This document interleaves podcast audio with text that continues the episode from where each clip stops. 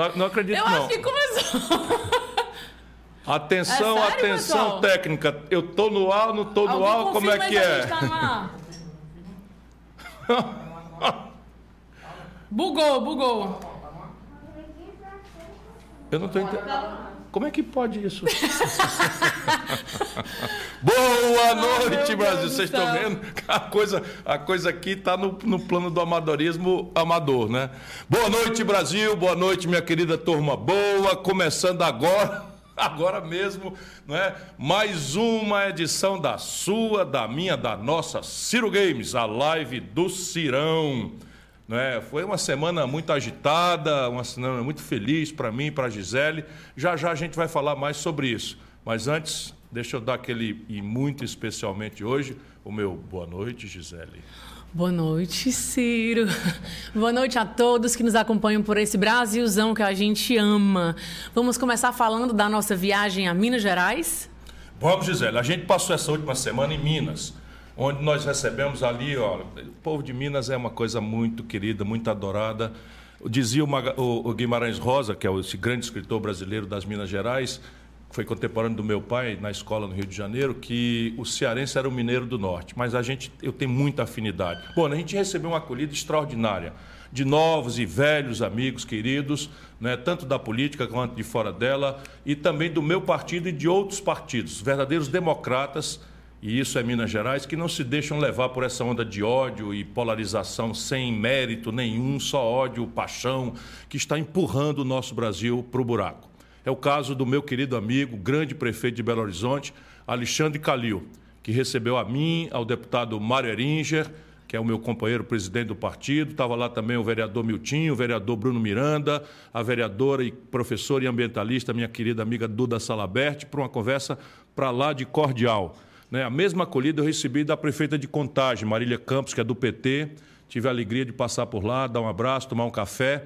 Não é? E ainda em Contagem, nós participamos de um grande ato de filiação ao PDT, que encheu meu coração de alegria. Foi mais uma confirmação de que cada vez mais e mais brasileiros estão se mobilizando em torno desse movimento da rebeldia da esperança. Rebeldia da esperança que podem acreditar vai colocar o nosso país, tão sofrido e machucado, de pé novamente. Também tivemos uma agenda muito intensa e produtiva em Uberaba e Uberlândia, duas das três, cidades do, das três cidades do Triângulo Mineiro, que é completado por Araguari, onde se produz o melhor café do planeta Terra. Dessa vez não pude ir Araguari, mas vou na próxima com muito prazer. Ali nós debatemos propostas enfim, longas, longas palestras e debates sobre o Projeto Nacional de Desenvolvimento.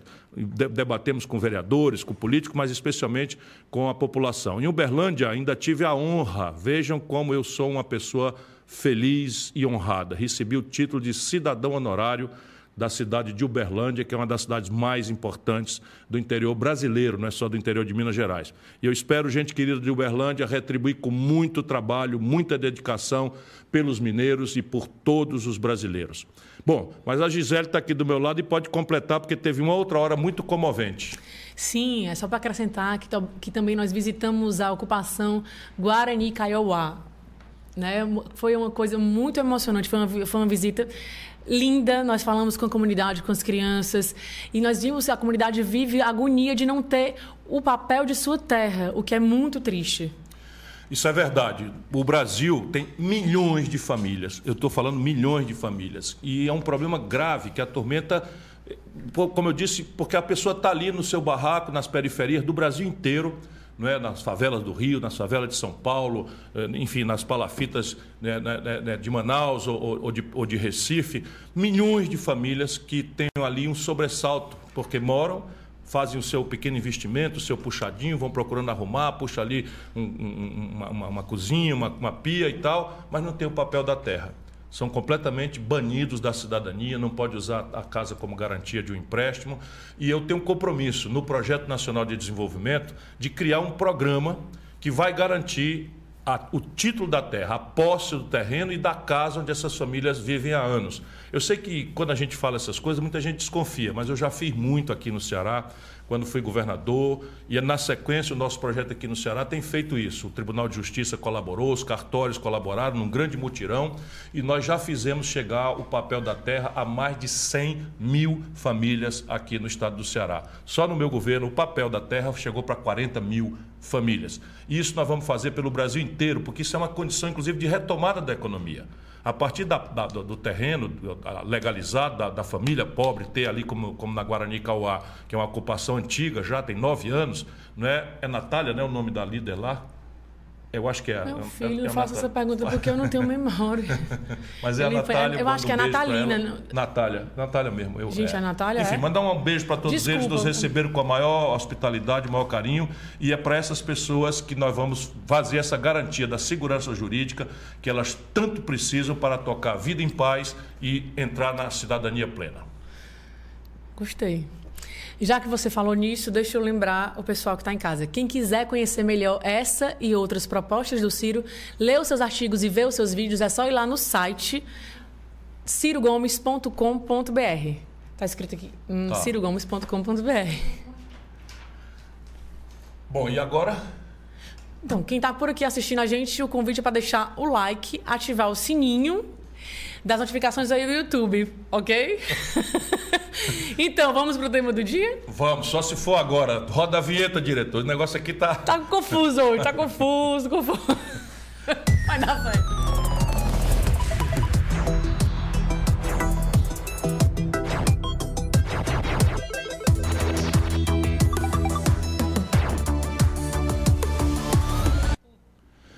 Bom, eu aposto que muita gente acertou o nosso tema do dia. Só podia ser a perigosa, malfadada, mal planejada, mal pensada, que se tudo der certo, não acontecer, não acontecer nada, não é? Ainda assim eu, eu quero ter é a viagem de Jair Messias Bolsonaro à Rússia. O tempo dessa viagem, a hora dessa viagem, né, é de uma impertinência, de uma imprudência e de um potencial de prejuízo para o Brasil que vocês talvez não tenham ideia, porque nós somos um país muito grande e esses países de população muito grande não dão o devido valor às questões das relações internacionais. Mas é muito grave, não é? O risco que nós estamos correndo nesse momento, só para vocês terem ideia, eu rio para não chorar. Nesse momento o Bolsonaro chegou, está confinado, aceitou ficar confinado, não é, trancado, bem claramente para falar, para não contaminar o, o, o, presidente Putin no seu encontro que vai ser só amanhã. Bom, mas o tempo dessa viagem, no momento de tanta tensão mundial, acontece porque há todo um boato, não é, uma, uma tensão grave, não é, porque a Rússia encostou mais de 110 mil eh, soldados né, militares e muito equipamento bélico, parecendo estar preparando uma invasão da Ucrânia. Para a elite russa, só para a gente contar um pouco aqui para as pessoas, para a elite russa, da qual faz parte o Putin, a Ucrânia nunca foi um país autônomo, a Ucrânia sempre foi parte da Rússia. Evidentemente, isso é um problema que eles vão ter que resolver por lá, espero que em paz. Mas a grande questão aí, só para a gente abrir um parênteses, por que é delicado e grave, é que a, a Ucrânia é, é, é, faz fronteira com a Rússia. E para muitos russos, a Ucrânia é parte da Rússia. Não é? Então, veja, a OTAN é a organização militar que reúne os Estados Unidos e seus aliados na Europa. E eles estão encostando as, os equipamentos militares na própria Rússia. Então, veja, já estão ali na Polônia, não é? e, e, e há uma ameaça de que a própria, a própria Ucrânia se filie à OTAN, trazendo para a porta da fronteira. É como se, mal comparando, é como se a Rússia estabelecesse bases militares no México ou no Canadá, ou na crise de Cuba, na crise dos mísseis em 62, os americanos não toleram e os russos não vão tolerar. Então isso é um jogo, não é que eu espero que seja resolvido em paz, mas a razão da Rússia é criar um, um vamos dizer, botar um bode na sala, para usar uma expressão popular aqui, para que daí saia um acordo e o Ocidente concorde em não colocar a, a, a, a Ucrânia na OTAN.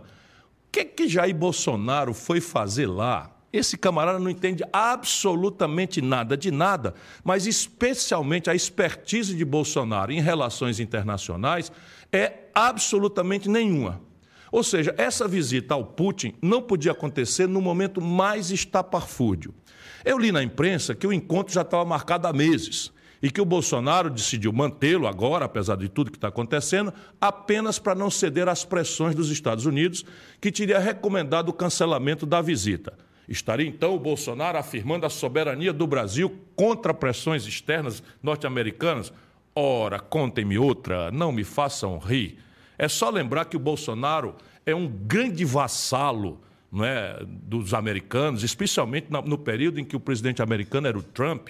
E o Bolsonaro era de uma submissão que me encheu de vergonha e devia envergonhar o próprio Trump, que deve ter ficado muitas vezes muito constrangido com a bajulação sórdida com que o Bolsonaro o tratava. Quem não lembra que Bolsonaro, alguns de seus ministros e os seus filhos, criadores de caso e corruptos, compraram briga com alguns dos principais parceiros comerciais nossos, a começar pela China, que é a maior compradora dos produtos brasileiros, e, e, e só para puxar o saco do Trump. Vocês se lembram disso? Não importava o quanto isso ia prejudicar, como de fato prejudicou os negócios, os empregos, a economia brasileira. O importante para o Bolsonaro e a sua família, degradada, enfim, é, é, era agradar o Trump. Então, esse papo de mostrar independência em relação aos Estados Unidos não cola. No máximo, ele quer fazer uma birra para contrariar o presidente Joe Biden que não é da mesma cartilha não é, do Trump que o Bolsonaro bajulava. Mesmo que isso, de novo, possa custar muito caro ao Brasil. Afinal, qual é a mensagem que Bolsonaro está mandando ao se encontrar com o Putin nesse momento? Não é preciso ser nenhum gênio para concluir que nessa disputa ele é mais simpático à Rússia do que ao mundo ocidental representado pela OTAN.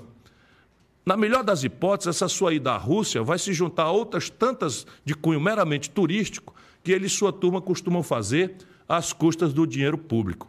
O povo para gostar de uma mamata, vocês não têm ideia enquanto fala contra. Vocês viram que agora mesmo o cidadão que foi colocado como secretário de Cultura do Brasil, esta anta boçal, não é? torrou 39 mil reais do seu tostão, meu irmão brasileiro, para encontrar um ex-lutador de jiu-jitsu em Nova York, dinheiro público.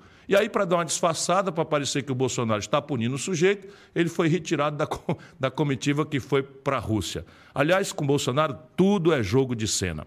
É só lembrar daquele outro sujeito, todo mundo esquece ligeiro demais, mas a gente tem que lembrar aqui para mostrar quanto podre é o governo Bolsonaro. Aquele outro sujeito chamado Vicente Santini, que era secretário adjunto da Casa Civil. Pois bem, esse cara pegou um jatinho da FAB para ir sozinho ao encontro do Bolsonaro na Índia, do outro lado do mundo, gastando, acreditem, 700 mil reais de uma lapada só. Isso mesmo, 700 mil reais. O cidadão pegou um avião e foi se encontrar com o Bolsonaro na Índia. Na época, a imprensa escandalizou, ele foi exonerado, falaram mal, execrado, coisa e tal.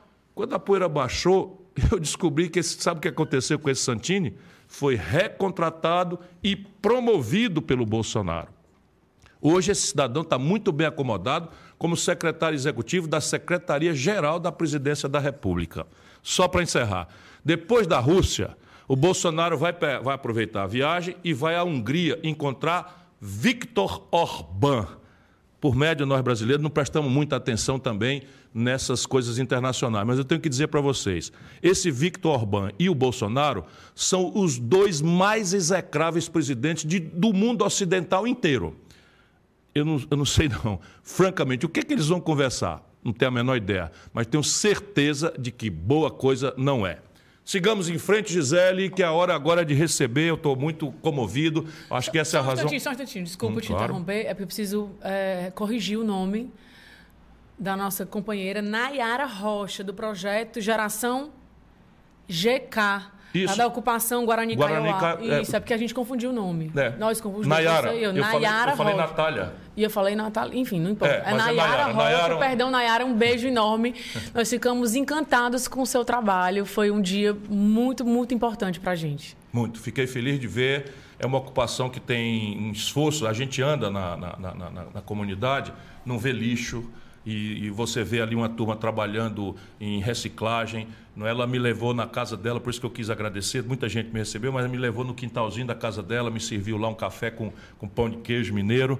Pois, Maiara, minha irmã querida, um beijo para você uma, e toda a gente uma querida. Uma mãe maravilhosa que cuida de quatro filhos. Quatro filhas. quatro filhos. Tem um menino, o, o mais novinho é um meninozinho. Sim. Maravilhoso, Bom, um beijo grande. Como eu dizia, eu estou muito feliz hoje, emocionado mesmo, porque hoje é, é, é a hora de receber aquele político que eu mais admiro no Brasil e, e que é uma pessoa que o Brasil inteiro admira e respeita, mas eu quero chamar a atenção. Vem aí Tasso Gereissati. Isso aí, eu falei que a live de hoje era especial. Roda a vinheta, diretor. Ele está aí?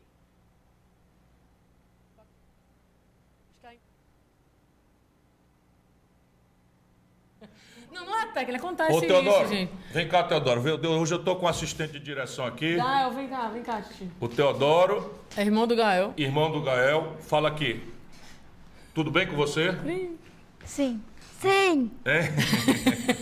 Entra aqui, senta aqui, Entra senta aqui, aqui, na, na coisa. E, e você, você está fazendo qual ano na escola? Responda aqui, por favor. Quinto, quinto ano. Quinto ano. Já está aprendendo inglês? Eu já aprendi inglês. Fala aqui no microfone. Me avisa aí, técnica, quando ficar pronto a, a, a, a, conexão com o Tasso Gereissati, hein? Pode chamar, Já então pode chamar? Então, Vai lá, então. um beijo, Teodoro, um beijo, Gael. Vamos conversar agora. Vamos, Eu tenho o né? maior prazer... Ah, não, agora vem a vinheta, não é isso? É, roda a vinheta, diretor.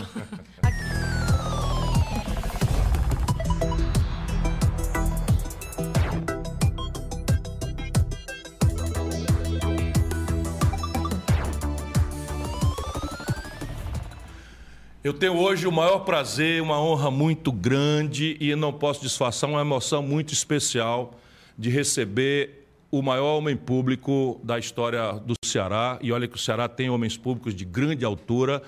Aqui, o, o senador, atual senador e ex-governador por três vezes do estado do Ceará, Tasso Gereissati. Esse homem foi quem iniciou a revolução política e administrativa sem precedentes na história do Ceará e tirante eu, né, um modelo para quem, quem acha que o, o, governo tem que ser administrado em bases profissionais, austeras e equilibradas, mas com grande, grande mesmo sensibilidade social. O Tasso mostrou um novo jeito de governar que até hoje serve para nós todos aqui no Ceará, os jovens governadores que estão aí, o Cid, o Camilo, todos vão na escola e na, e na trilha e no conjunto de valores extraordinários que, que, que o Tasso ensinou para todos nós e que é hoje propriedade da cultura política do Ceará. Devia ser exemplo para o Brasil tão mal administrado. Tasso, meu amigo, meu querido irmão, meu mestre, seja muitíssimo bem-vindo à nossa live. Parceiro, Prazer, você está me ouvindo? Estou lhe ouvindo bem. Tá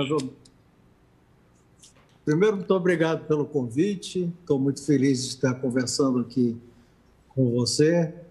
Então, um beijo na Gisele aí, que está ali acompanhando. Não sei se ainda está ou saiu. Está aqui. Mas é, dizer da, da alegria e muito obrigado pelas palavras. Elas são muito mais frutos da nossa amizade, do nossa do nosso companheirismo de tantos e tantos anos, de momentos difíceis, de momentos por baixo, momentos por cima, mas de muitas lutas. E que nós firmamos aqui no Ceará uma sólida companhia e uma sólida aliança que acho que tem rendido tantos frutos aqui para o nosso Estado e para o nosso povo. Muito obrigado pelo convite. A amizade e a admiração são enormes, enormes mesmo, mas não há nenhum exagero e nenhuma palavra minha. Deixa eu dizer aqui para os brasileiros que acompanham a nossa live, nós temos uma audiência cada vez maior, chegamos aí a 200 mil pessoas assistindo né, cada, cada live dessa. O Tasso, quando tomou conta aqui do Ceará, foi eleito, nós fizemos uma reunião ali entre a eleição e a posse.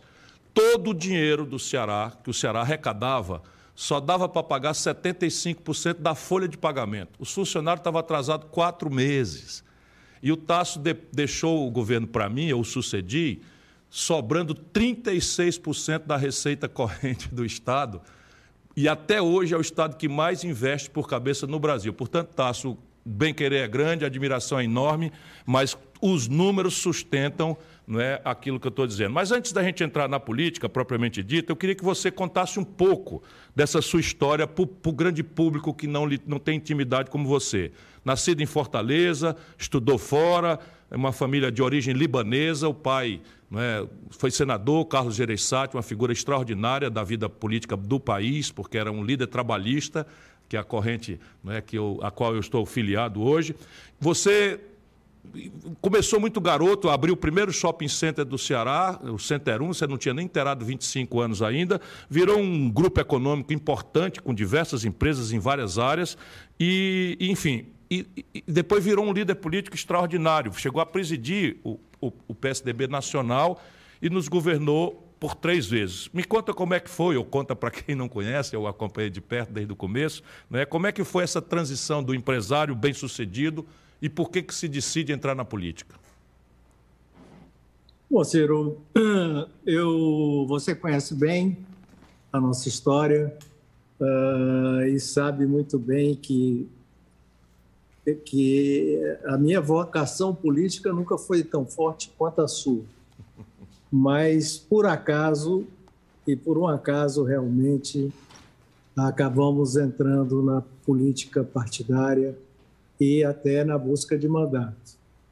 Nós fazíamos parte do grupo SIC, não sei se você lembra, deve lembrar, Eu lembro que era o Centro Industrial do Ceará, que era um grupo de jovens empresários, naquela época, muito jovens, todos eles recém-saídos da universidade e muito revoltados com a situação que o Brasil vivia da ditadura militar e, ao mesmo tempo, do, da situação não só política, em que o Ceará era, era tido como a terra dos coronéis, que houve a célebre divisão, não sei se você lembra, que ficou motivo de troça no Brasil inteiro, que o Ceará foi dividido em três, 33% ah, para cada um dos coronéis naquela época. E, e, e, através dessa política se firmava, se consolidava uma, uma história de oligarquias que vigiram durante muito tempo aqui no estado do Ceará, baseado nos grandes coronéis proprietários de terra.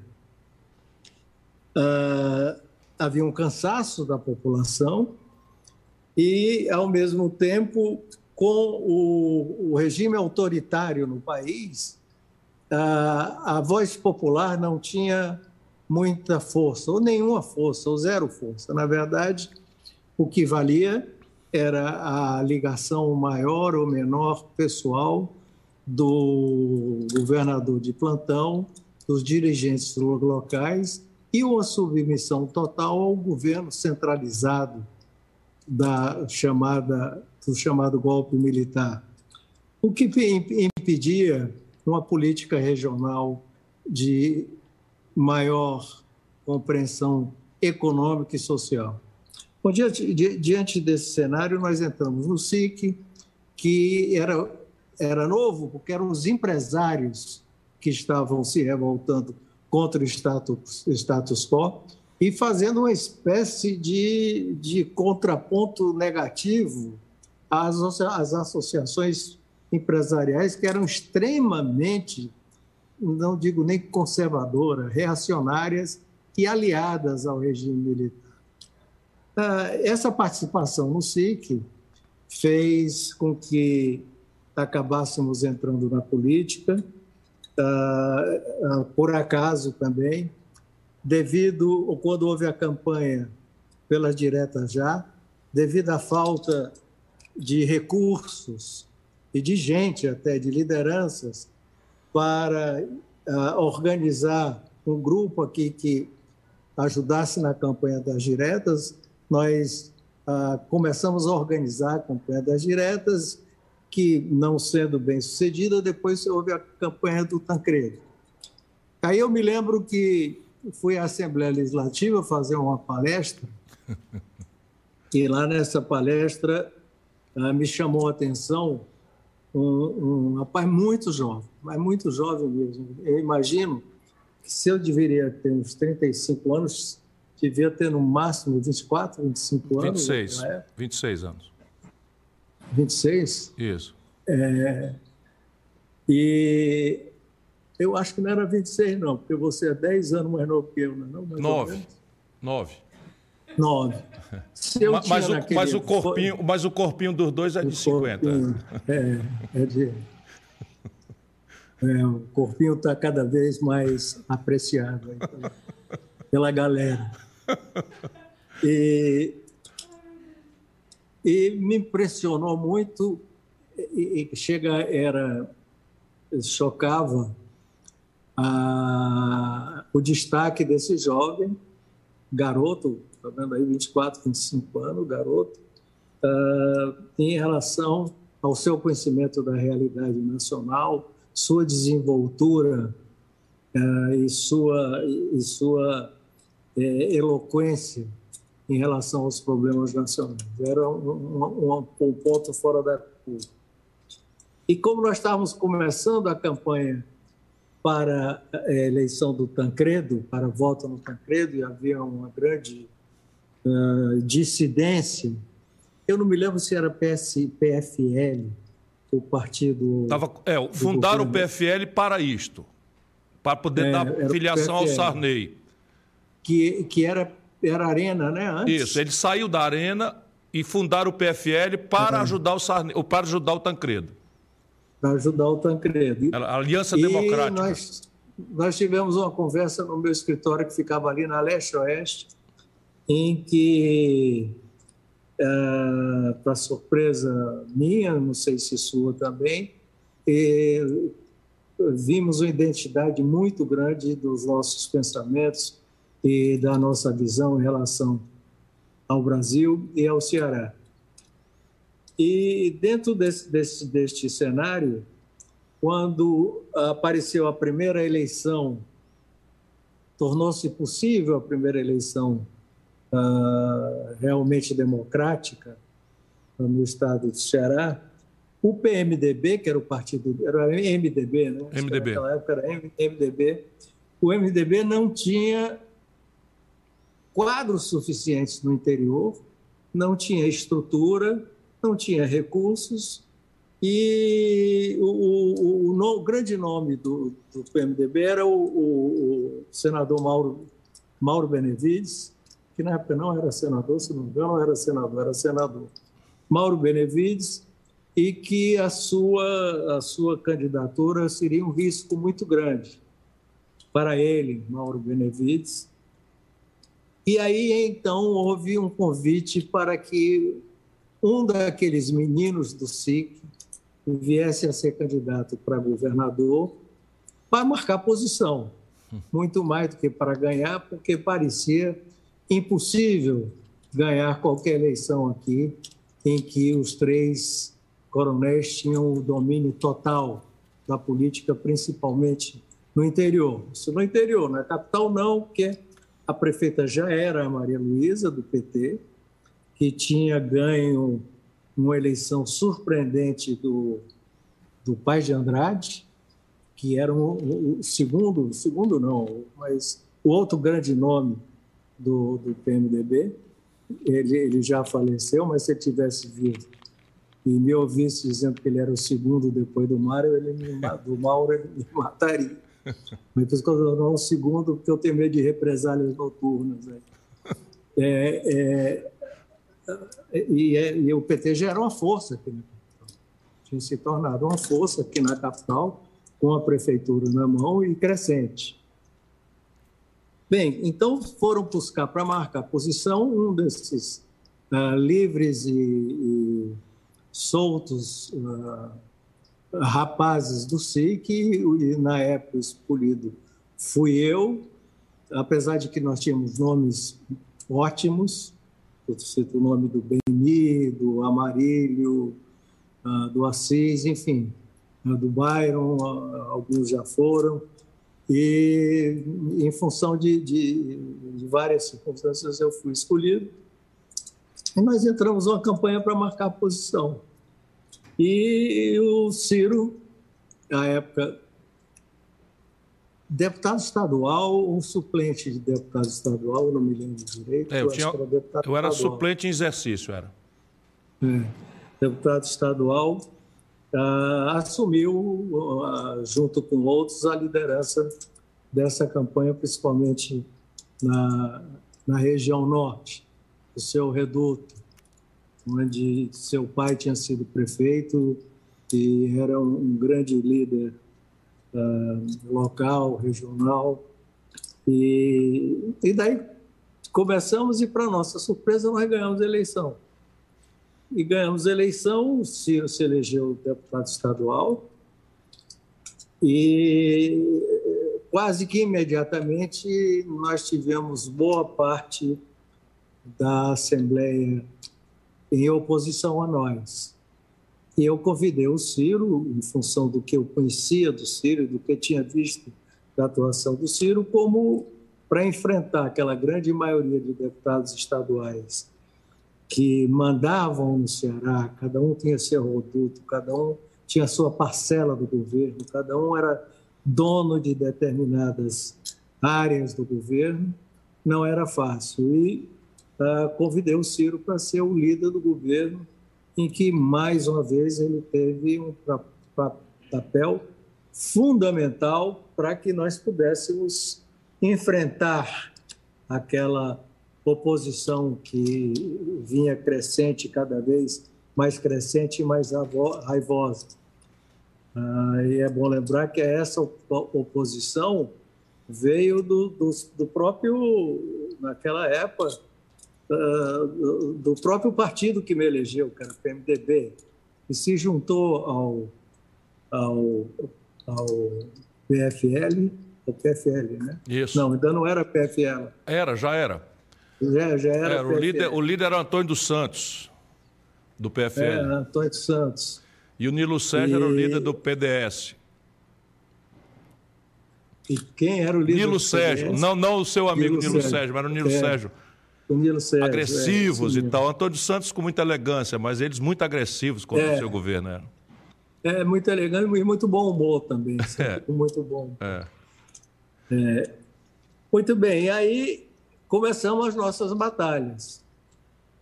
E eu disse, o Ciro relatou aí que nós somos o Estado numa situação horrorosa, inadimplente com todas as instituições nacionais internacionais financeiras, ah, sem crédito em lugar algum. O Ciro já fez o comentário com recursos sequer, com receita sequer para pagar folha de pagamento. A educação em greve já fazia algum tempo. E para eu me lembro muito bem quando o novo secretário de segurança veio me avisar que a polícia estava fingindo que tinha que tinha bala porque eh, os revólveres não tinham bala porque não tinha dinheiro para comprar bala para os revólveres e, e, e, assim por diante então aí nós tivemos que fazer uma administração muito dura muito dura tomar uma série de medidas extremamente uh, eu diria que impopulares até porque houve afastamento de servidores, mas aí eu quero fazer um esclarecimento: servidores que não trabalhavam. A maioria havia um percentual enorme de servidores na folha de pagamento que não compareciam ao trabalho, não davam satisfação, só apareciam para receber o salário no final do mês. Haviam servidores com três, quatro, cinco, nós pegamos até com seis empregos ao mesmo tempo no Estado, às vezes no Estado e no município, e que só apareciam, evidentemente, para receber o seu salário. E, enfim, e de uma maneira também surpreendente, porque eu me lembro que um grande líder nacional, uh, os, alguns membros do PMDB foram ao presidente do PMDB, do MDB nacional se queixar de mim, porque eu era, eu era governador pelo MDB e que eu não os tratava adequadamente dando, enfim, fazendo aquela, aquele loteamento do governo e das estatais. E esse presidente veio falar comigo, doutor Ulisses Guimarães, e me disse: Meu filho, você pode fazer um ótimo governo, mas você nunca mais vai ser nada na vida na política. Então, eu recebi esse conselho dele, como eu não esperava ser mais nada na vida na política, não me incomodei. Eu achei isso até interessante. Bom, então aí foi. Quando.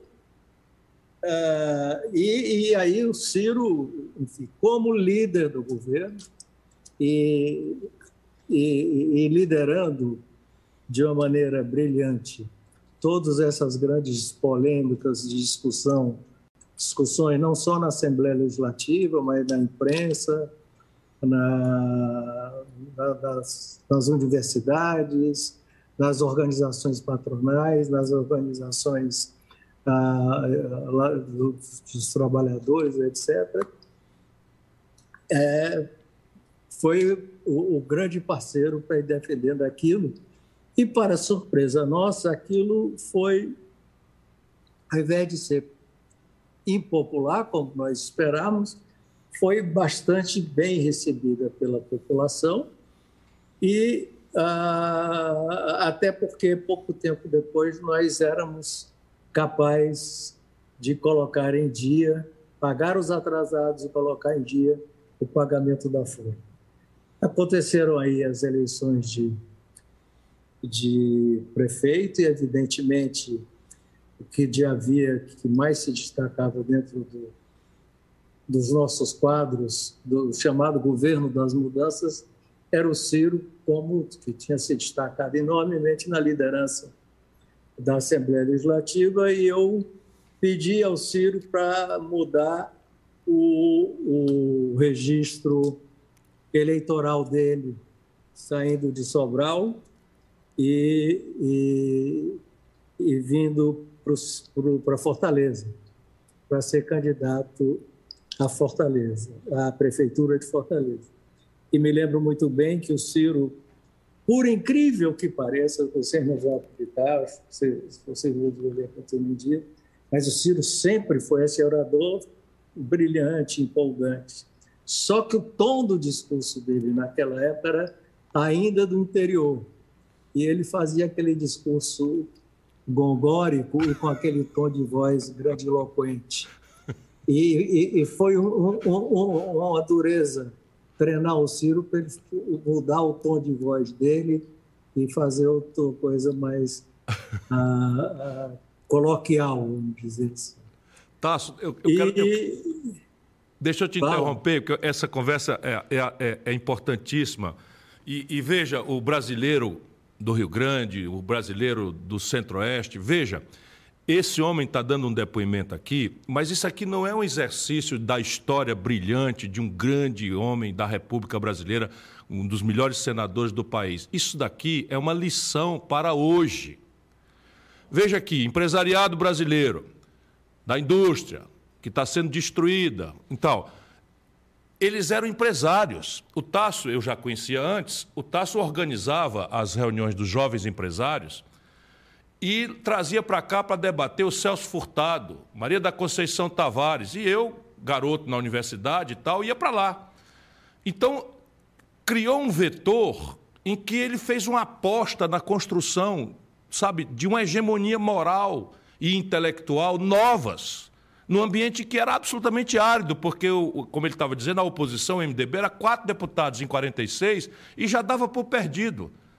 Depois ele vai para o governo, isso é muito importante em tempos de centrão, mandando e desmandando, é muito importante que o brasileiro saiba que austeridade é bom e o povo gosta. Vocês não têm ideia do que o Tasso fez aqui em matéria de cobrar imposto, correto e em matéria de cortar despesas ociosas. Foram 26 mil nomes que foram afastados da folha de pagamento do Ceará. E esses 26 mil nomes era tudo filho, genro, nora, compadre, comadre, amante dos políticos, que mandavam e desmandavam. Eu me lembro que um, que já morreu, que também não vou falar, nosso aliado que rompeu, disse, mas Ciro, olha aqui, ele tirou oito da minha família, ele achando que era uma injustiça, nenhum dos oito trabalhava. ali da Serra Grande, acolá e tal. Enfim, não vou falar, já, já morreu.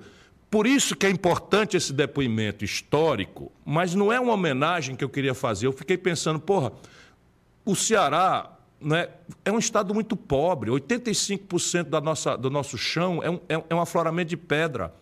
Sabe, o, o clima é, é, caprichoso, aqui é um ano de, de bom inverno e quatro anos de inverno irregular e tal. E a proeza que foi feita num prazo tão curto teve apoio popular. Desculpa, Tássio, eu queria só sublinhar isso, porque isso não é uma história, é uma lição para, para os acomodados do Brasil de hoje. Não, desculpa, não, porque eu eu estou entendendo que aqui nós estamos para bater um papo. É mesmo. É exatamente isso. E, e, e, trocar, e relembrar, vamos dizer assim, esses, esses tempos. Ah, e é, o apoio popular é fundamental.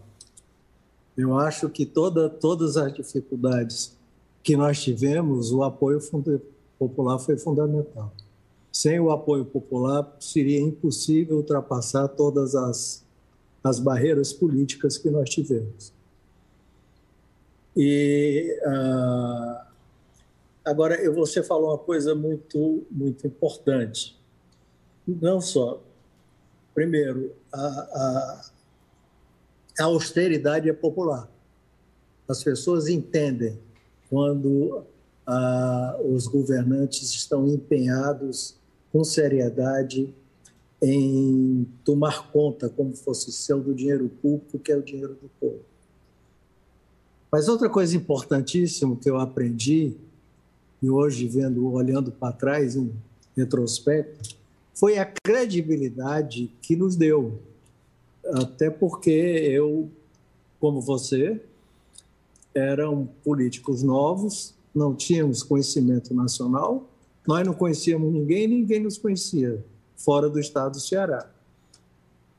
E esse tipo de gestão que foi feita, uh, com a seriedade como foi feito, nos deu uma credibilidade nacional e internacional que mudou o jogo do, de todo a, a a visão que o Ceará, que o, que o Brasil tinha do Ceará, que o mundo tinha do Ceará, e nos abriu portas imensas, não só para o crédito, para financiamentos, para empreendimentos, para empreendedores, para instituições internacionais, enfim. eu acho que essa, essas duas foram as grandes lições. Mas, e mas graças uma... a. Sim, desculpa. Fala. Não, eu, eu, mas é porque eu, o que eu quero é costurar, sempre pegando a sua história, o seu exemplo, para hoje. Você faz esse esforço absolutamente extraordinário de virada financeira, de severidade na gestão financeira, mas uma coisa severa para valer. Mas o Ceará começa a descomprimir gravemente no seu governo, nessa mesma hora, os indicadores de pobreza, miséria.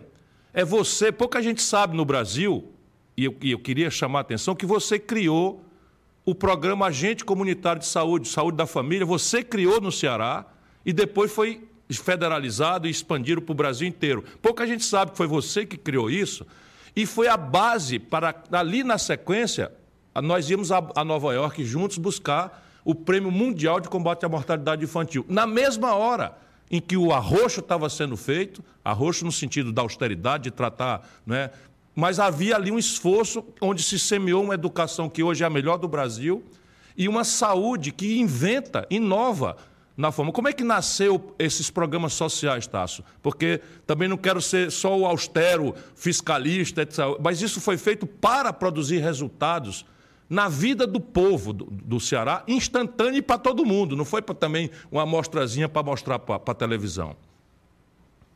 É, o, o, o, índice mais vergonhoso do estado do Ceará na época era o índice de mortalidade infantil, que só se comparava, não só do estado do Ceará, mas principalmente do estado do Ceará, do Nordeste de uma maneira geral, mas talvez o estado do Ceará e um outro estado foram os piores, fossem os piores exemplos.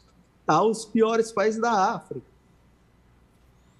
era, era realmente vergonhoso para nós cearenses vivermos na cidade. Eu não me lembro no, no estado, numa sociedade, que nós, de uma maneira ou de outra, participávamos da elite, mas que morriam, se não me engano, cerca de 130, 35. 130 por mil. 130 por mil, eram das maiores do mundo. Por mil, por mil antes de completar um o primeiro ano de vida. Isso era, era, era uma vergonha, era uma tragédia. Uma tragédia. Imagino isso acontecendo hoje. Em termos infantis, seria pior do que a. Em termos de crianças infantis, seria pior do que a pandemia, em termos de, de, de fatalidades. E, uh,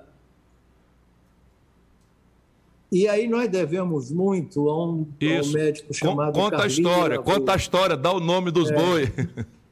Pois era. Era, era o doutor Carlile Lavô. Carlile Lavô. E a esposa dele, do, do, dona Miriam, doutora Miriam. Doutora Miriam. Que era médica, que era médica também, que trouxeram a ideia de agentes de saúde que eles tinham visto numa viagem que eles fizeram patrocinado, não me lembro por quem, a Cuba. A Cuba. E que chamava, é, que imitavam um exemplo chinês que eram os agentes descalços ou os médicos descalços, uma coisa parecida com essa. Eles já tinham o diagnóstico, nós já tínhamos o diagnóstico. Se não me engano, 80% dessas crianças que morriam antes de completar um, um ano de idade é, eram a causa da morte era desidratação. Desidratação por principalmente pela diarreia. E essa diarreia vinha muito em função da qualidade da água, um problema que persiste no Brasil inteiro, mas melhorou muito da água, uh, melhorou muito e uh, uh, e que a solução era muito simples para diminuir a mortalidade infantil.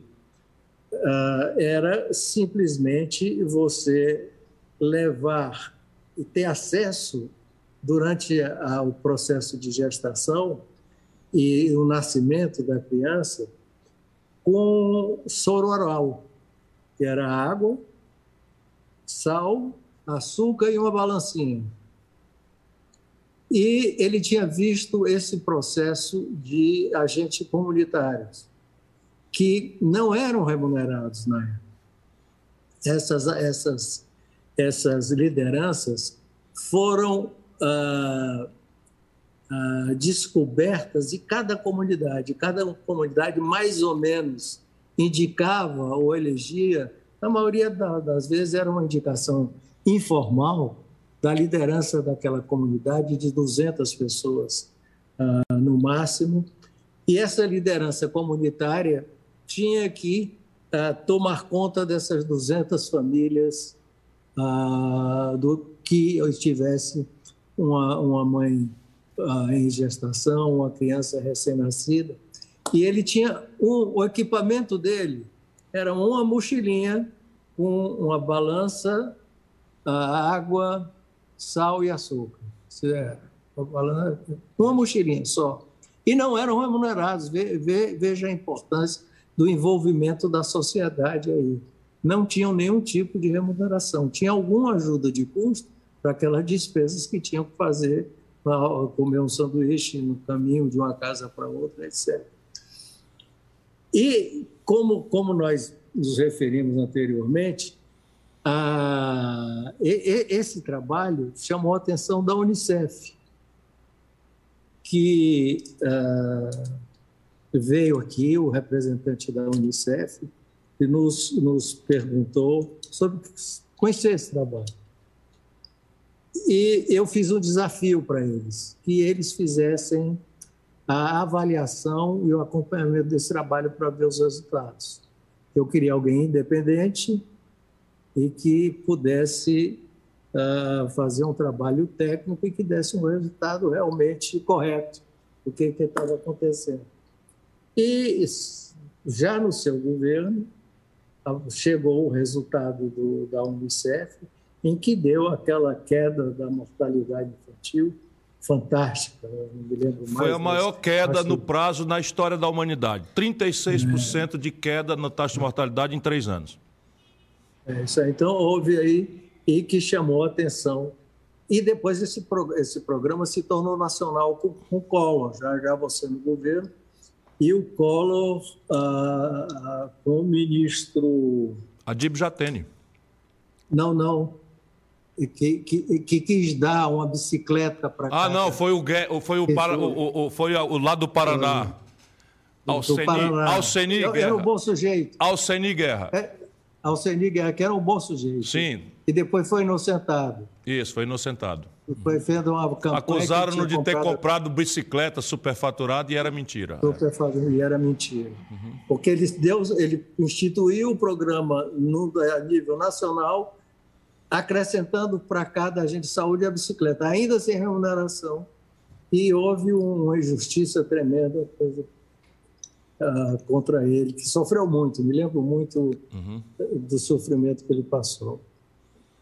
Ou seja, é possível ser austero e, ao mesmo tempo, promover a mudança na qualidade real da vida das pessoas pobres, com participação da sociedade, né, que é uma espécie de meritocracia, não é? porque o recrutamento, a chave, Tasso, é, era que a ordem que você deu é que fosse recrutada a pessoa que tinha aptidão para cuidar das pessoas ali, a parteira, a, a, a, a rezadeira e tal, que já tinha aptidão e a vocação. Portanto, a comunidade já, já respeitava e essa indicação, então, não é uma indicação, eh, vamos dizer, à toa, é uma indicação de um critério que é o vocacionado para a saúde. E eles tinham cinco tarefas. Era o estímulo ao aleitamento materno, a cobertura vacinal, que era precaríssima, o- o- a terapia para infecções respiratórias, o soro oral e a reidratação e o acompanhamento de peso e nutrição. Por isso a balança expedita.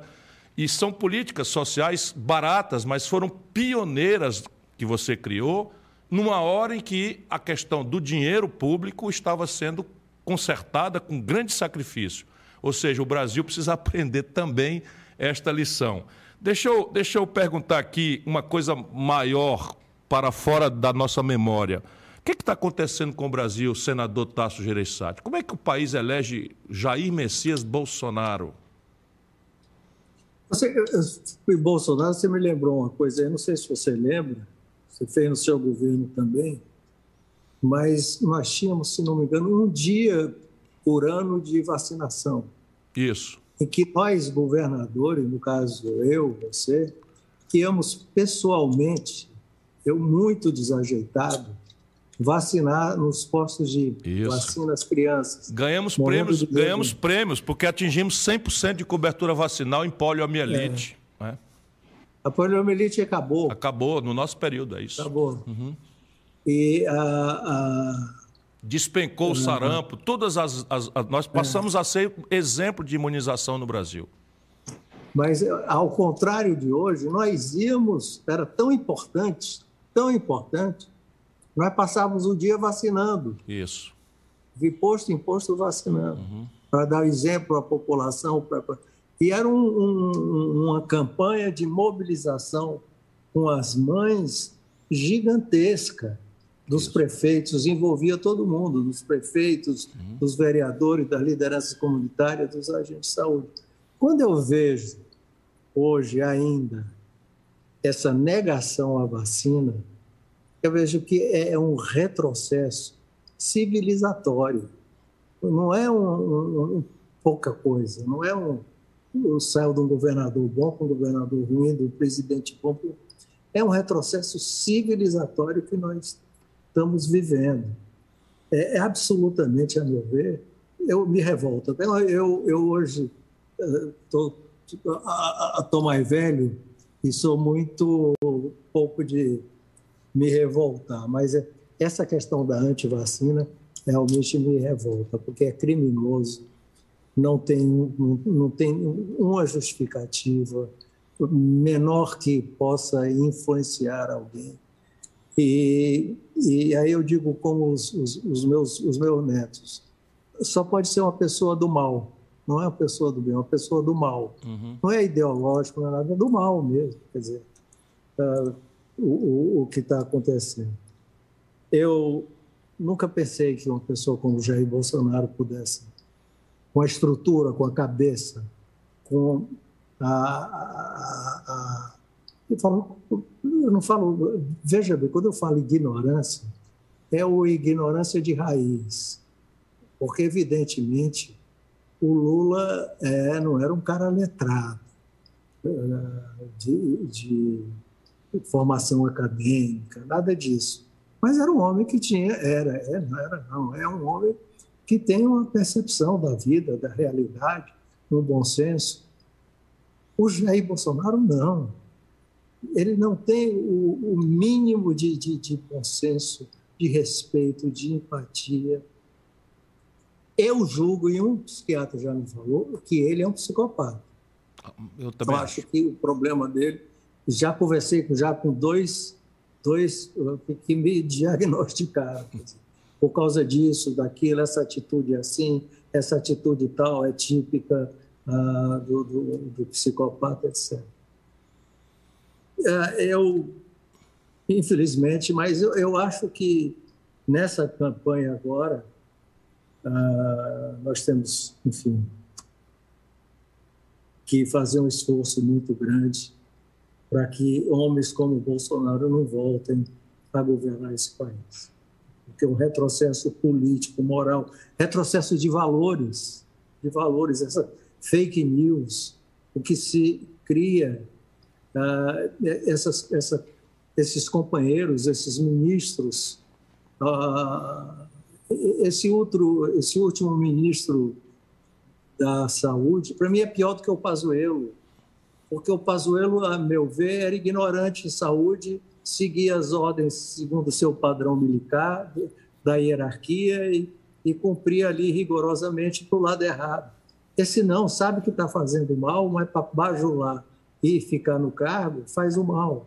É então, isso não cabe mais. Mas, mas, com a sua, que... com a sua intimidade com a psicologia do povo, você é uma pessoa que que, que traquejou muito e traqueja muito perto das pessoas, as pessoas chegam perto, gostam de você.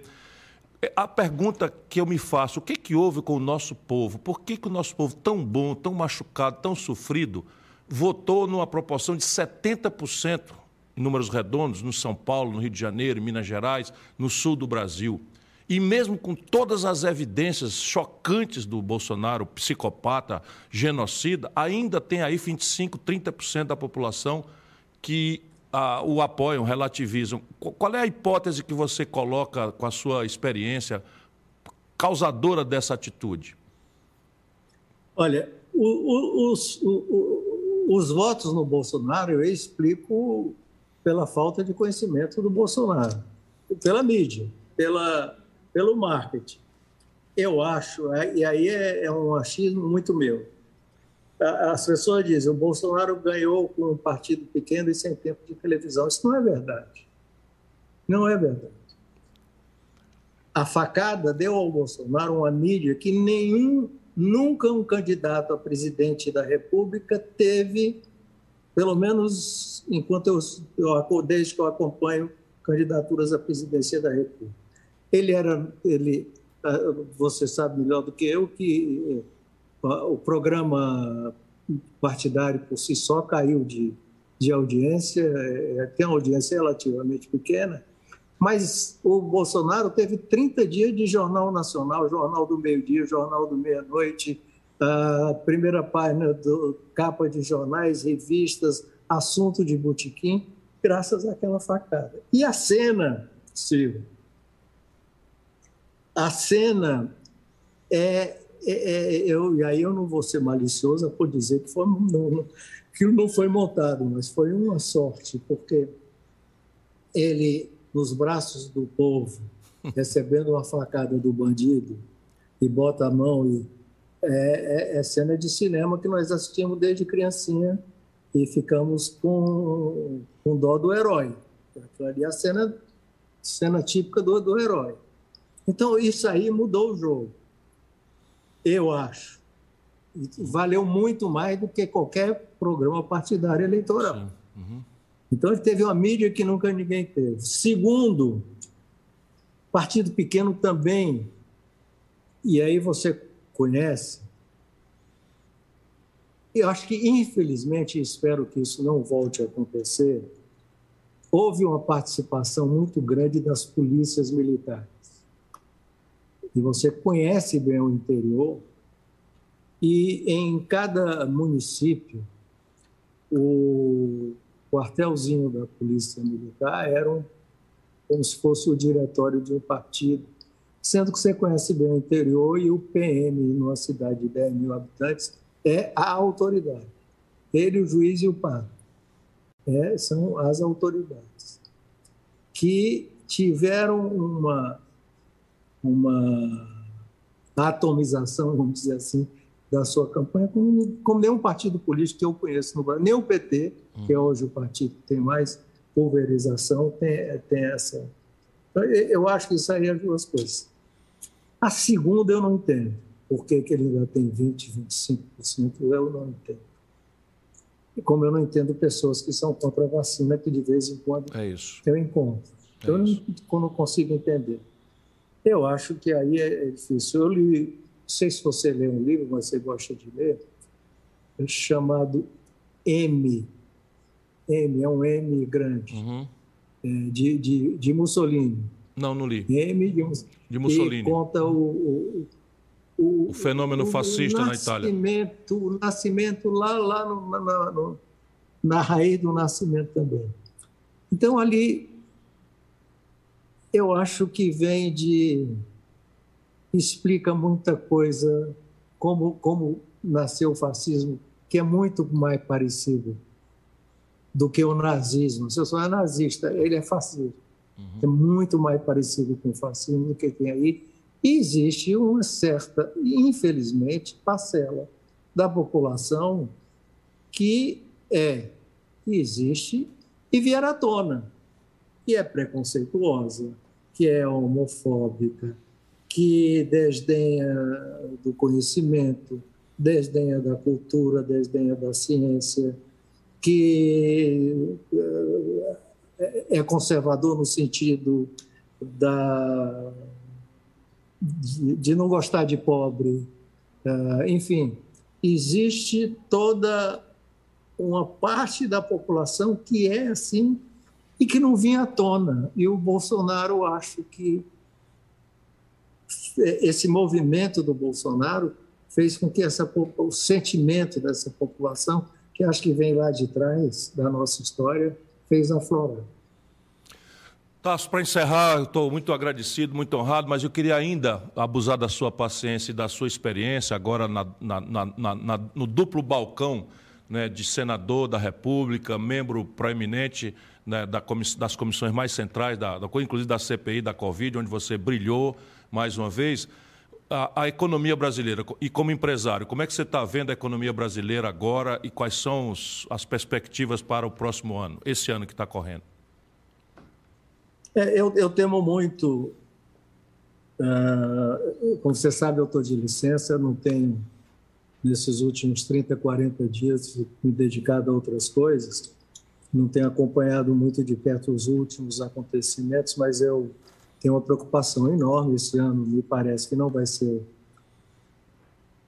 um ano bom para a nossa economia. Eu acredito que vai ser um ano difícil e os economistas estão todos aí, e todos os modelos apresentam crescimento de 0,5%, 0,4%, que é zero, não faz diferença.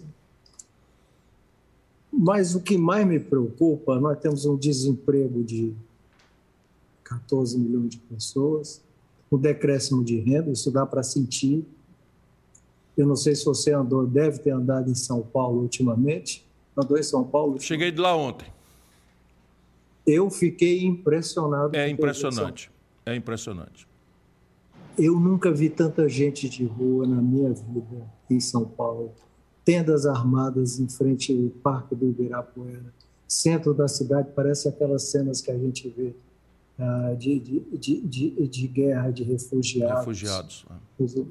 Em São Paulo. Não sei se você observou. Eu observei isso, é impressionante. É impressionante o, o, o crescimento da pobreza é gigantesco. E, primeiro, nós não temos, eu acho que nós não temos governos. É, ah, não existe o governo como uma coisa orgânica, que tem um projeto e vai naquela direção. Isso não existe. É, é o Bolsonaro fazendo a dele cada um vai para o seu lado. E o Paulo Guedes está completamente perdido. Não é mais questão de, de ser liberal ou não ser liberal, ele está literalmente perdido e desmoralizado. A gente convive em São Paulo, aqui, em outros lugares, ninguém acredita mais. Então, esse descrédito, essa falta de governo e a percepção que eu tenho e que eu acho que o Brasil, o mercado também tem, que o Bolsonaro vai fazer qualquer coisa para não perder essa eleição, e quando eu falo qualquer coisa, é um descontrole fiscal total, ah, faz com que eu tenha preocupação com esse ano e com o ano que vem. Sim. Porque o presidente que assumir isso vai ter que estar disposto a enfrentar um. Estou sabendo, estou sabendo. Bom, desculpa, um... não ia perder essa oportunidade, né? É. Eu perder esse improviso. Improviso. Aliás, o Tasso conta para todo mundo que a primeira vez que me levou em Brasília, nós trabalhamos juntos aí desde essa época que ele lembrou, eu gosto de lembrar isso. E ele me levou para Brasília a primeira vez, que a aeromoça disse, senhoras e senhores, nós estamos embarcando aqui de Fortaleza para Brasília, o voo vai demorar duas horas e meia, os senhores fiquem à vontade, nós estamos aqui para servir e tal. Isso que eu me levantei e pedi a palavra. Ele disse, Tasso, cara aí, pai, para com isso. Mas, Tasso, eu não posso deixar um improviso desse sem resposta. Tasso Ribeiro Gereissati, você é o cara. Muito obrigado, muito obrigado mesmo. Você não tem ideia de quanto eu fico feliz de lhe ver tão bem quanto você está. E semana que entra ele procura para tomar um café no, no, no, pessoal. Um abraço grande. Tá bom. No, no, no particular. No particular. um abraço grande. Um abraço para você. Obrigado, Silvio. Obrigado. Um abraço. Nossa, que dupla vocês dois, hein? Eu gosto esse dessa é o dupla. Cara, o Ceará é o ama essa dupla. O Ceará ama vocês juntos, assim. Eu fico muito feliz. Um grande abraço, Tasso. É, um grande abraço para a dona Renata, queridíssima. Dona Renata, uma mulher extraordinária. Extraordinária, de grande valor. Enfim, não é à toa que, você, que, que, com vocês o Ceará cresceu de um jeito que a gente nunca tinha visto. Tipo, saiu da Idade Média e entrou na modernidade. Não deixa de ser verdade, Gisele. Quem começou tudo isso, quem bancou o risco, quem deu a cara para bater foi esse cara aí. Tasso Ribeiro Gereissati é um estadista que, enfim, podia ter sido o grande presidente da República, que a história brasileira não é, seria outra, completamente diferente. Mas essa história eu conto noutra oportunidade. Sem dúvida, eu já sei a história, é incrível. Mas vamos apresentar um novo quadro para o nosso público. Vamos? Vamos nessa. Ele chama Contraponto e vai rebater as fake news. Eita, que hoje está tudo.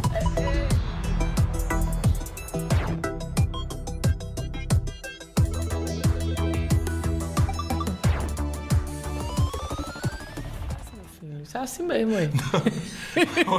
Hoje está tudo bem, a emoção continua grande. Bom, no ano passado eu gravei junto com a Gisele uma série de vídeos comentando essas fake news que lançam para me prejudicar, é. enfim, eh, política e eleitoralmente. Mas todo mundo sabe como são as fake news, né?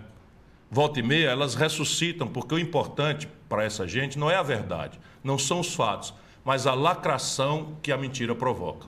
Ontem, por exemplo, um jornalista esportivo, Milton Neves, retuitou uma velha fake news que acusa a mim e a minha família de termos empresas de carro-pipa no Ceará.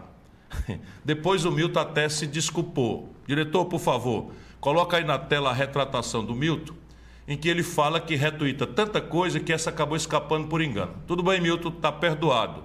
Mas fica a lição, a gente tem que ter um pouco mais de responsabilidade quando retuita algum conteúdo, principalmente se for jornalista. Agora, deixa eu mostrar o vídeo que eu gravei com a Gisele falando exatamente desse tema. Pode soltar, diretor. Oi, pessoal, estamos de volta, eu e Ciro, para comentar algumas postagens mentirosas que os adversários dele costumam jogar nas redes em época de eleições. E aquela discussão que você teve com uma senhora na porta de um hospital. Esse é outro vídeo que circula muito em época de campanha, não é? Naquela época, 2013, eu era secretário da Saúde do Ceará. E vinha fazendo um trabalho de manhã, de tarde, de noite, de madrugada, um grande trabalho com uma equipe muito grande, especialmente naquele hospital, que é o maior do Ceará, e antes vivia completamente lotado com pessoas deitadas no chão, chamavam de piscinão. Aí, durante uma visita com o ministro da Saúde, essa senhora me falou que a mãe dela estava precisando de um tratamento. Eu perguntei o nome da mãe dela e qual era o problema. Mas essa senhora, ao invés de me responder, desandou a falar sobre os gastos com a Copa do Mundo, que não tinham nada a ver comigo. Aquilo me pareceu muito ensaiado. E eu, sinceramente, erro às vezes em não evitar discussões, em aceitar provocações. Da forma que o vídeo foi editado, não mostrando o início da conversa, parece que eu não quis dar atenção a ela, que fui ríspido gratuitamente. Não foi nem de longe assim. Mas eu confesso que se fosse hoje, eu não teria aquela reação. Era muito melhor escutá-la com calma e mostrar que ela não estava interessada em pedir ajuda para a mãe, mas sim em fazer uma provocação. Mas bem que você podia ser um pouquinho menos esquentadinha. É verdade, Zeli. Eu prometo que você.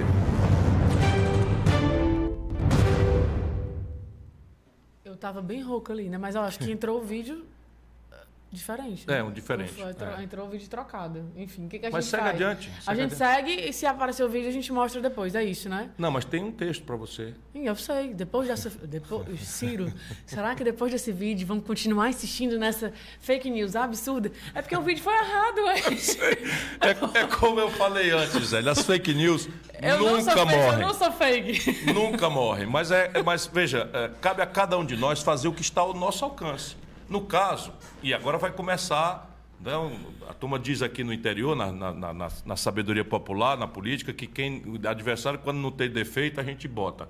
Então, é, isso é um absurdo, porque a mentira destrói reputações, não é? Tira a liberdade da pessoa de votar, porque a pessoa deve votar sabendo rigorosamente da verdade, qualquer que seja ela. Enfim, mas sempre vai ter né, as fake news, mas cabe a cada um de nós fazer o que está ao nosso alcance. No caso, o que vale é pesquisar um pouco antes de postar ou de retuitar. É fácil, é só dar um Google e buscar informação numa fonte séria e independente, que aí a mentira fica limitada a uma pequena bolha de gente que não tem nenhum compromisso com a verdade. Simples assim. Simples. Hora do react, então? Hora do react. Ok.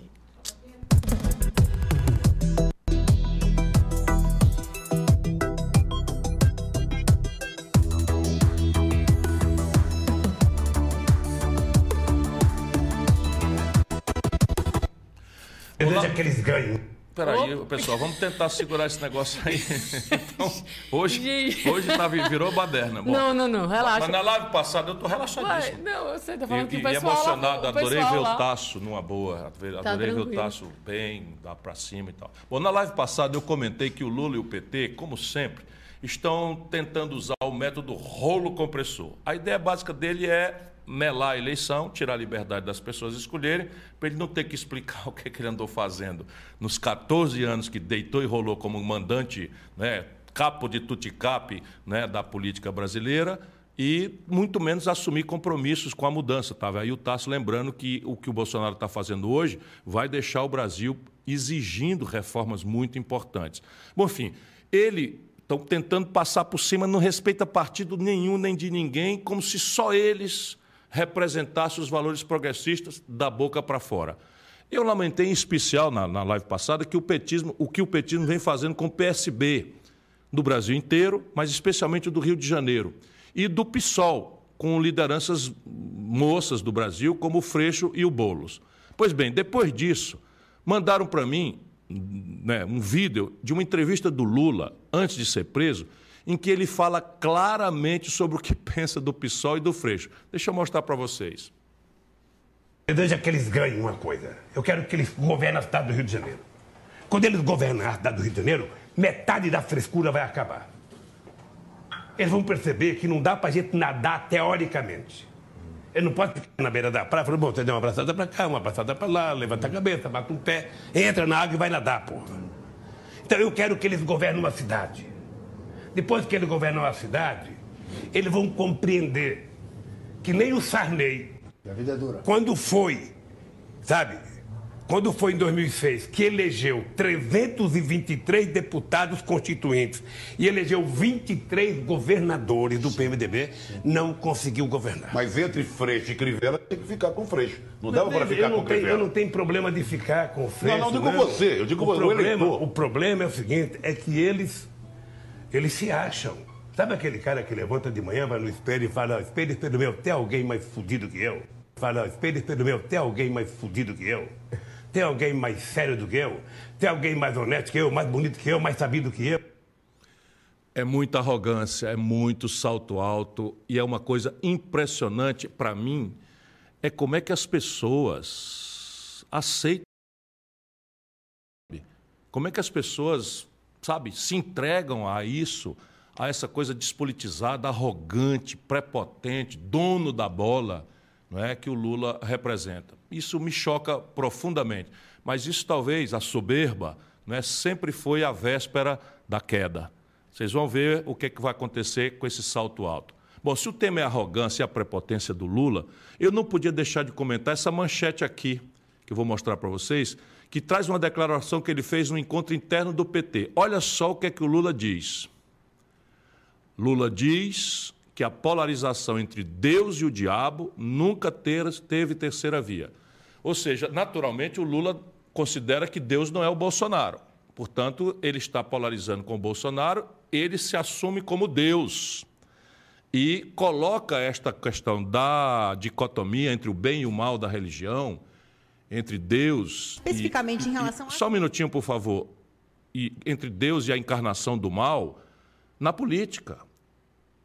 Porque está apavorado com a possibilidade de nós brasileiros construirmos um caminho que liberte o Brasil desta, desta, dessa confrontação odienta, despolitizada, não é? paixão, ódio. Isso, isso, isso é muito grave. Parem para ver a manchete, parem para ver a manchete. O Lula diz assim, ó, mexendo com a questão de Deus, onde ele se coloca, e o diabo, onde ele coloca o Bolsonaro. Não é assim que se faz política. Essa coisa de nós contra eles é a que fundou essa desagregação que deu no Bolsonaro. É essa irresponsabilidade ególatra do Lula que está construindo isso. E a questão, vamos dizer, de, de, de fazer com que a política seja vista de forma maniqueísta, nós contra eles, o bem contra o mal, isso é fascismo, Lula. Isso é fascismo.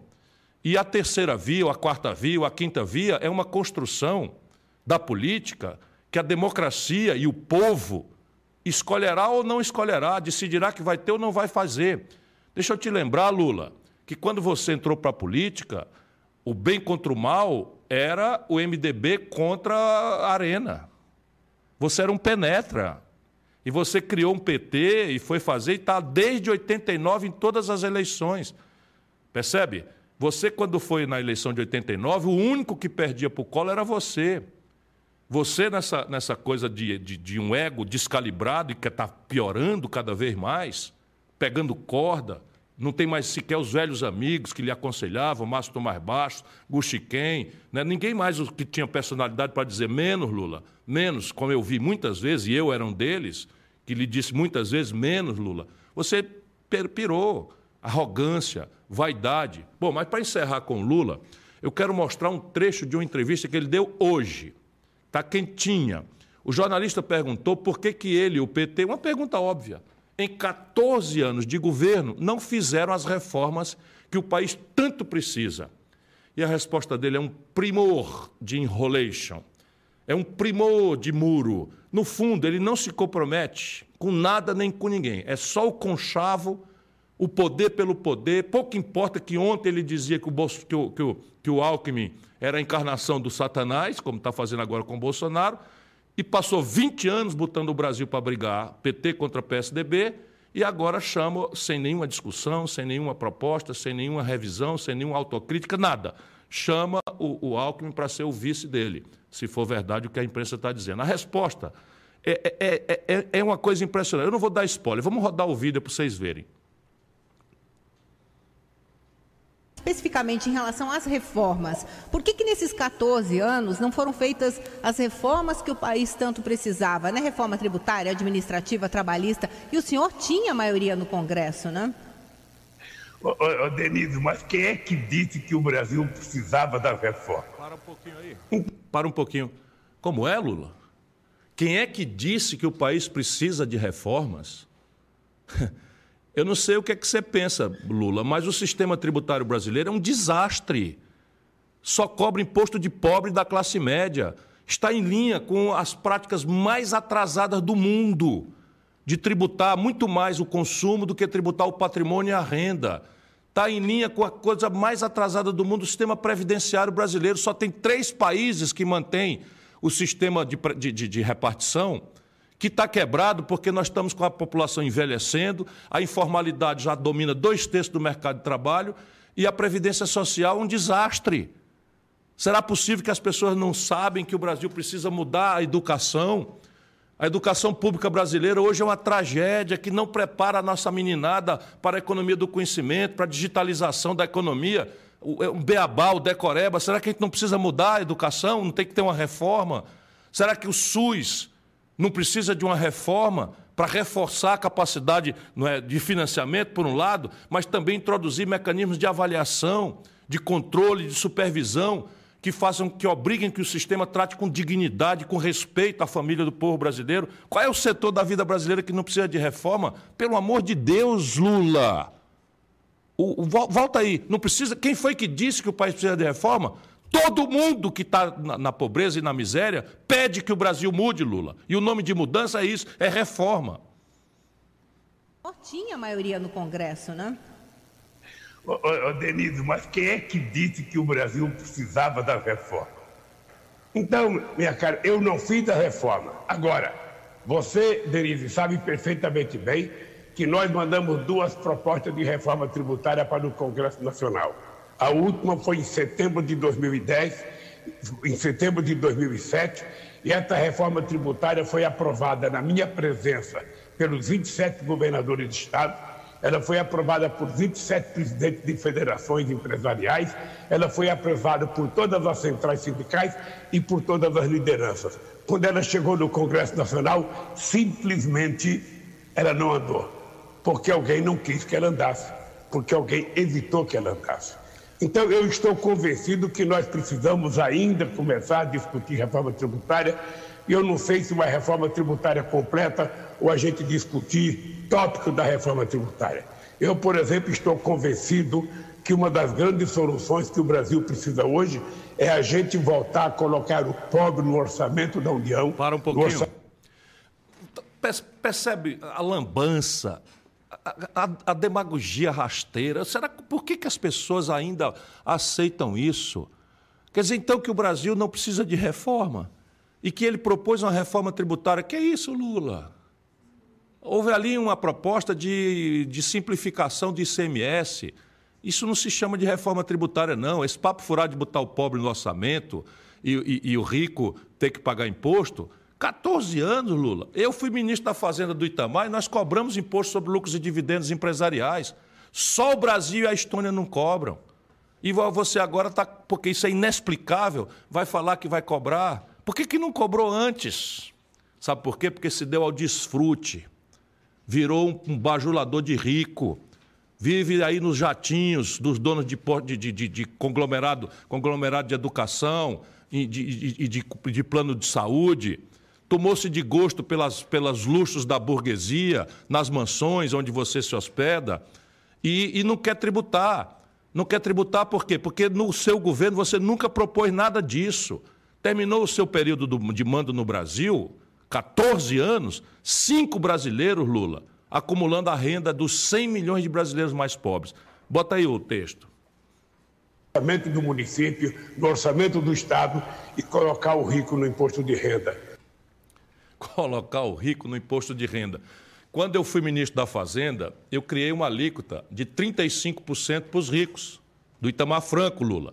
Você nunca, você revogou isso junto com Fernando Henrique, e hoje o pobre, que ganha R$ 2.500, paga 15%, e o rico, que ganha um bilhão de reais de lucro e dividendo, não paga nenhum centavo. E a classe média morre com 27,5% e os super ricos pagam 27,5% também. Isso, meu irmão brasileiro, é que você precisa ouvir, porque o que está em discussão não é o carisma. O Lula diz o que você quer ouvir, tá, botar o pobre no orçamento e botar o rico para pagar imposto. Porra, por que, que não cobrou? Eu já tenho aqui, eu vou mostrar para vocês os documentos.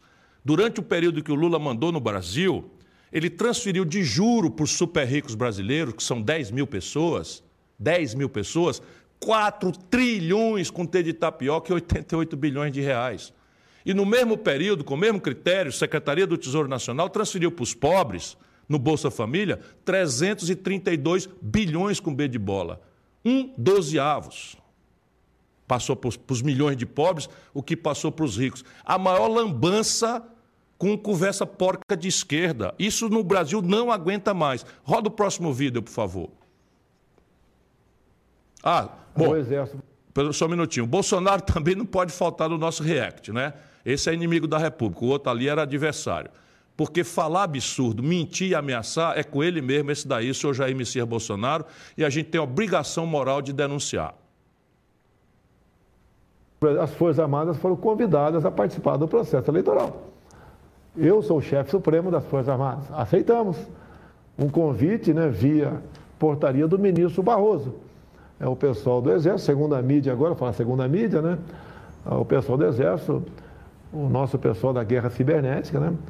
É, buscou, então, a convite, né, o TSE começou a levantar possíveis vulnerabilidades para quê? Para ajudar o TSE. Foram levantadas várias dezenas de vulnerabilidades, foi oficiado o TSE para que pudesse responder às Forças Armadas, é, porque afinal de contas o TSE pode ser que esteja com a razão. Tá? Pode ser, por que não? Bem, passou o prazo, que a administração diz, 30 dias, é, ficou um silêncio. Foi reiterado, o prazo é, se esgotou no dia de hoje. Tá certo? E isso está na mão do ministro Braga Neto tratar desse assunto. E ele está tratando esse assunto e vai, com toda certeza, aí entrar em contato com o presidente do TSE para ver se o atraso foi em função do recesso, não foi, se a documentação vai chegar. E daí as Forças Armadas vão analisar isso aí e vão dar uma resposta. Que nós queremos, eu tenho certeza que o TSE também quer, né? tenho certeza disso eleições limpas, transparentes e realmente eleições que possam ser auditadas. Vocês estão vendo aí de novo, né? Está faltando chão nos pés, né? ele está sabendo que não sabemos ainda quem vai ganhar a eleição, mas já sabemos que ele é franco favorito para perder a eleição. Todos nós, possíveis candidatos, o derrotamos no possível segundo turno e o que nós precisamos fazer é tirá-lo logo agora no primeiro turno e devíamos ter feito o impeachment, porque ele é um criminoso. Né? O Brasil teve quatro vezes a média mundial de mortes.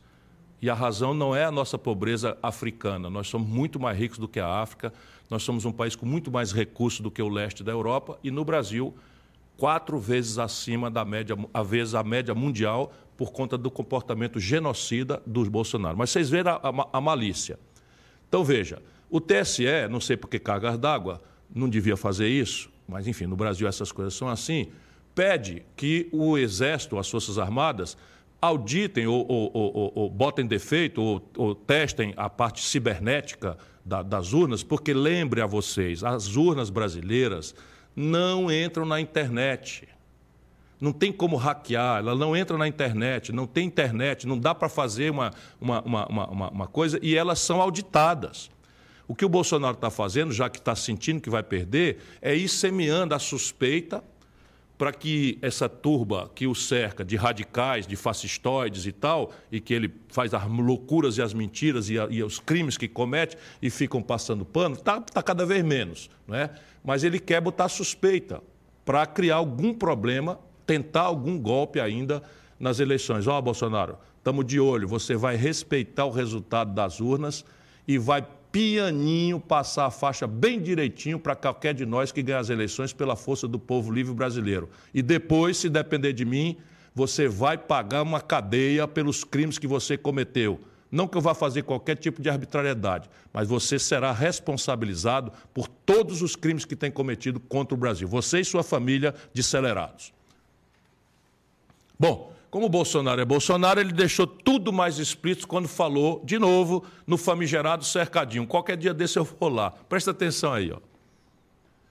Só qual a diferença de uma ditadura feita pelas armas, como a gente vê, por exemplo, na Cuba, Venezuela, em outros países, uma ditadura que vem pelas canetas. Qual a diferença? Nenhuma. A da caneta e do microfone é pior. Nenhuma. Então vocês sabem o que está acontecendo no Brasil. Sim. Graças a Deus pela vida do nosso presidente. Sim. Eu acredito que acredito em Deus. Amém. Nos próximos dias vai acontecer algo. Amém. E vai nos salvar no Brasil, tenho certeza. Amém. Glória a Deus. Mente que nem sente, não treme nem a cara, embora tenha dado uma piscadinha aí. Veja, a, a, a grande questão aí é, é, é que conversa é essa? Ditadura da caneta. Que ditadura, Bolsonaro? que ditadura? Você tem muitas disfunções institucionais no Brasil. Fui eu que lá atrás falei que era necessário dar uma arrumada na Constituição brasileira e no comportamento das autoridades, que é preciso que cada um volte para a sua caixinha, falando em organograma, que é o legislativo legisla, o executivo administra, o judiciário julga. Isso realmente está precisando dar uma arrumada. Mas não tem nada de ditadura. O que tem é você com, com, com, seus, com seus corruptos de estimação, orçamento secreto e uma brutal omissão das instituições, inclusive, que são responsáveis por lhe vigiar, por controlar, por, por, por eventualmente buscar a punição. Bom, mas nós vamos seguir na sua trilha, uma hora dessa eu chego aí no cercadinho. Por último, tem essa pérola aqui do Moro. Está ficando engraçado. Veja, veja, essa pérola do Moro tentando defender o seu correligionário, o deputado Kim Kataguiri, da acusação de ter compactuado com o monarca naquele assunto lá da defesa da legalidade de um possível partido nazista. Repare a desenvoltura na convicção do Moro durante a entrevista. Solta aí, diretor. Tá, a questão lá do deputado Kim, isso tem que perguntar para ele. Ele já pediu desculpas. Tá? Eu acho que ele se equivocou profundamente em relação a essa fala e ele já pediu as escusas, pediu desculpas a todas as pessoas, como tem que ser. Tem realmente que pedir desculpas nesse caso. Agora, ele tem um histórico como parlamentar, e nós vamos apagar esse histórico, porque ele cometeu esse erro brutal, tá? mas não reflete o que ele pensa, foi uma gafe verbal, pelo menos segundo o que ele tem de, está falando. Mas vamos deixar muito claro, né? eu sou, né? desculpe dizer isso, óbvio, meu nome é Sérgio Moro, eu respondo pelas minhas falas e pelos meus pensamentos. E eu sempre fui um ardoroso defensor tanto da democracia como dos direitos humanos. Tá? Então, essa é a minha posição. Eu não sou nem o MBL, não sou nem o Podemos, eu não sou qualquer outra pessoa. Meu nome é. Tá, quase virar um jargão né, de política. Meu nome é Sérgio Moro, eu respondo pelas minhas falas e pelos meus atos. O senhor acabou de dizer que o que o deputado fez foi cometer uma gafe. Eu pergunto, apologia ao nazismo é uma gafe ou é um crime, como definiu o presidente do Senado ontem, Rodrigo Pacheco? Não, eu disse que ele cometeu um erro brutal, um erro brutal. Agora quem tem que responder por isso é ele, não eu. Gafe verbal, Moro, é chamar cônjuge de conja. Certo? Então, chama, isso é uma gafe verbal. Você dá a minha conja e tal, isso é uma gafe verbal. Não é? Gafe verbal é o, que, é, é o cara dizer assim, não, eu, ele que explica, não, ele já pediu as escusas dele e tal, e tal. Isso tudo é gafe verbal. apologia ao nazismo é crime e você continua mostrando aquilo que você é. A lei é para você um, um instrumento de conveniência. A lei para você nunca foi uma regra para ser obedecida e seguida por todos.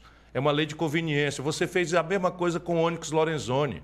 Você agora está esculhambando o Bolsonaro, você é a Omicron do Bolsonaro, é a variante do Bolsonaro.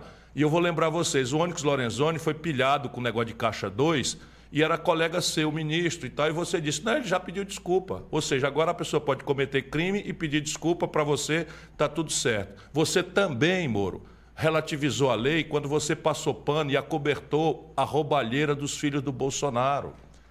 Percebe? Isto daí é que é o grave problema seu. A lei diz que fazer apologia ao nazismo, e eu nem acho que o Kim Kataguiri tenha feito, não é? e você devia ter assumido isso do seu companheiro daquele que estava do seu lado quando você fez a declaração de que não ficou rico, ganhou apenas 3 milhões e 600 mil por 11 meses de trabalho para uma multinacional cujo faturamento é das empresas que você quebrou. Moro, você é uma grande fraude e o Brasil inteiro já está vendo isso.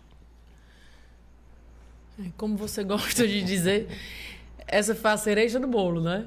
para encerrar essa live de hoje. Antes Sim, peraí, mas antes eu queria lembrar que ontem foi o aniversário de Gisele Bezerra, esta querida, meu amor, você, você iluminou minha vida, você não é os parabéns para você nessa data querida, mas você iluminou minha vida. Você, sabe, é a parceira que Deus me deu para eu crescer como pessoa.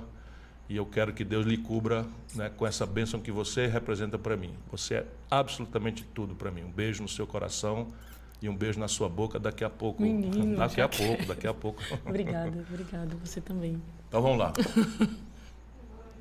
Agora sou eu, gente, eu fiquei nervosa. Então, o clima Vai lá, vai lá. é muito amor, muito clima de amor, paz, esperança. A gente se despede, né? Obrigada.